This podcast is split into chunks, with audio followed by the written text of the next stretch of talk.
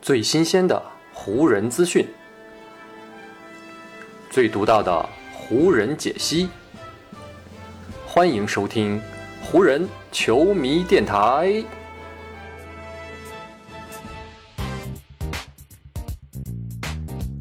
北京时间十一月二十六日，欢迎各位收听全新一期的湖人总湖人球迷电台。我是各位的湖人球迷朋友戴高乐，感谢各位如约打开这一期的电台节目。在咱们湖人球迷电台这一期节目录制的当天呢，正好赶上美国的感恩节，所以呢，NBA 按照传统在这一天是没有安排任何的比赛。所以呢，今天我想跟大家来就一位湖人的球员。聊一聊啊，他的过去以及他的现在。这位球员呢，就是卡梅罗·安东尼。其实呢，从以前在掘金，以及呢后来在尼克斯效力期间，安东尼呢都是 NBA 的顶级得分手。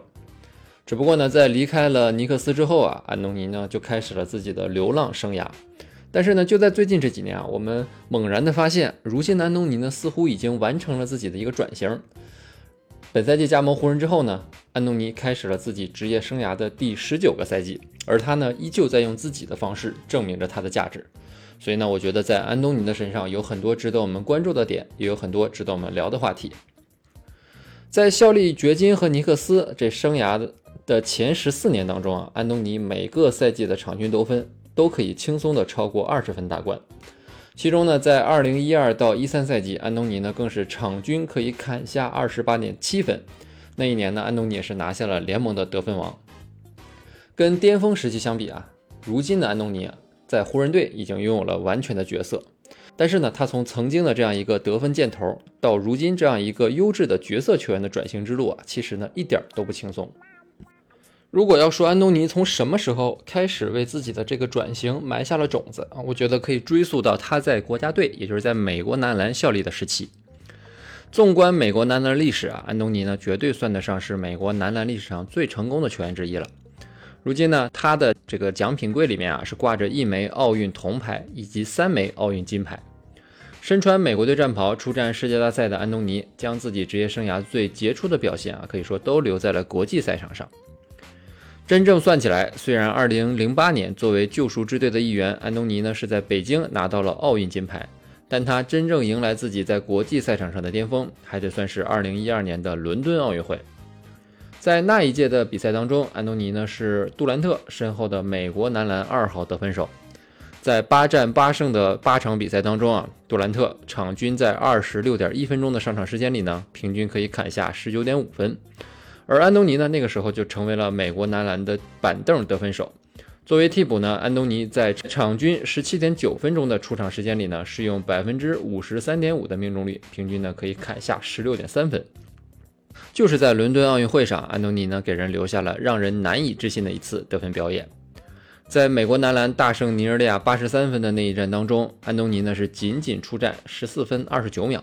就风卷残云般的揽下了三十七分。三分线外，安东尼更是十二投十中，让人呢彻底见识了他疯狂的得分能力。当时呢，美国男篮的助教吉姆·博海姆啊，也是安东尼在大学时期的主教练。看到安东尼这样的表现呢，博海姆就说：“当他被从板凳席换到场上的时候啊，安东尼就好像无缝切换到了比赛的状态。就比如跟尼日利亚的那一场比赛，他好像在场上投进了得有一百个三分球，简直真的是太疯狂了。”正是凭借这样疯狂的表现啊，加上多次出征国际大赛的积累，安东尼身穿美国男篮战袍，一共呢是拿到了三百三十六分。前不久呢，在东京奥运会上，他的这个得分记录才被杜兰特超越。但是呢，安东尼目前依旧保持着队史得分第二的记录。另外呢，安东尼在这么多届国际大赛当中，一共还拿下了一百二十五个三分球，这个数字呢也是排名美国队的第一。看着安东尼这么多年的变化，他的大学教练以及后来在国家队也执教过他的博海姆啊，真的是感慨良多。二零零三年的时候呢，他执教着安东尼啊，一起拿到了当年的 NCAA 全美冠军。后来呢，在美国国家队，这对师徒呢也有多次合作的经历。所以呢，在博海姆看来啊，安东尼打球这么多年有一个非常重要的特点，那就是呢，他可以根据比赛的需要来改变自己的打球方式。波海姆说啊，很有意思的一点啊，就是三年前似乎好像所有的球队都不想要他了。我当时呢就跟很多人说，安东尼在打奥运会的时候就打过替补，而且打得非常好。所以说呢，并不是他没有能力从板凳席站出来，然后给球队贡献分数。所以呢，当时出现那种情况，我真的还是觉得有些意外的。而他如今打出这样的表现，我却并不意外。对于安东尼来说啊，他的职业生涯开始走向波折的这样一段时期呢，就是他在雷霆以及火箭队这两支球队效力的时候了。在二零一七到一八赛季开始之前呢，安东尼呢是被交易到了雷霆队。在那笔交易发生之前呢，安东尼在尼克斯场均可以出手十八点八次。加盟雷霆队之后呢，这个数字是略有下降，到了场均十五次。整个赛季，安东尼呢代表雷霆队打了七十八场常规赛，六场季后赛，无一例外，全部呢都是首发登场。但是呢，到了季后赛首轮，安东尼呢和雷霆队是被爵士队淘汰了。整轮系列赛，安东尼呢仅仅场均得到十一点八分，三分命中率呢是只有百分之二十一点四。正是这样表现的滑坡，让人开始觉得安东尼似乎已经不太适合继续留在这个联盟了。所以呢，在雷霆打了一年之后呢，安东尼是被交易去了老鹰，但老鹰呢随即又买断了安东尼的合同，让他呢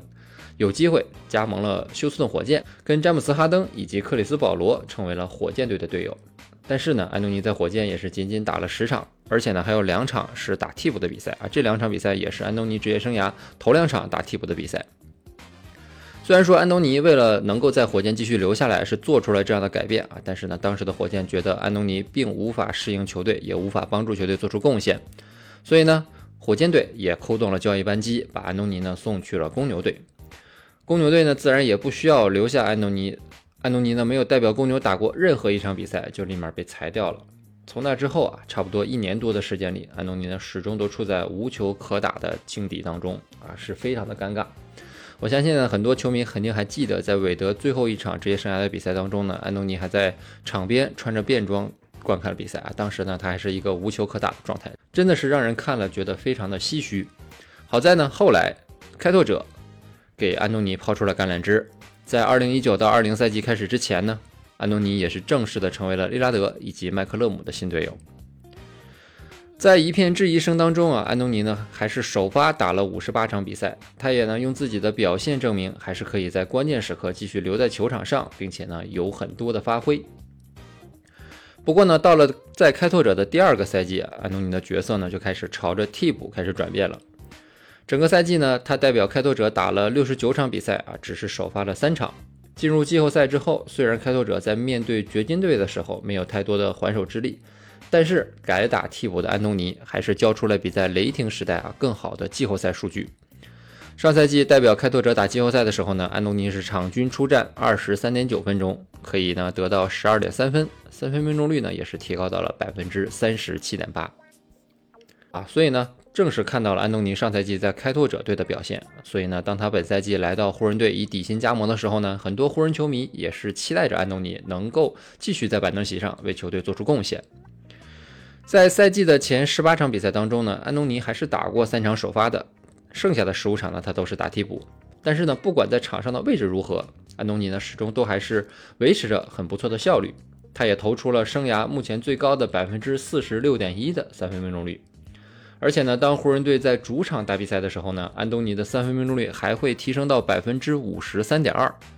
在本赛季所有至少出手了三十次三分球的球员当中啊，安东尼的这个主场命中率可是排名第一位的。所以呢，看看安东尼如今在场上的表现啊，再回想一下他当年被火箭抛弃的过去啊，以及呢除了开拓者都没有球队想要签下他那个局面，两相对比之下，安东尼呢也是更加珍惜自己如今在湖人队的时光。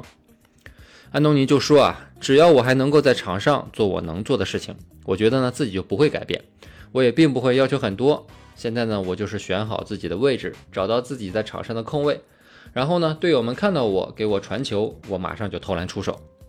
现在当球队发动进攻的时候，我不再是那个每回合都要拿球的人了，所以呢，我也可以从不同的角度，截然不同的来观察比赛了。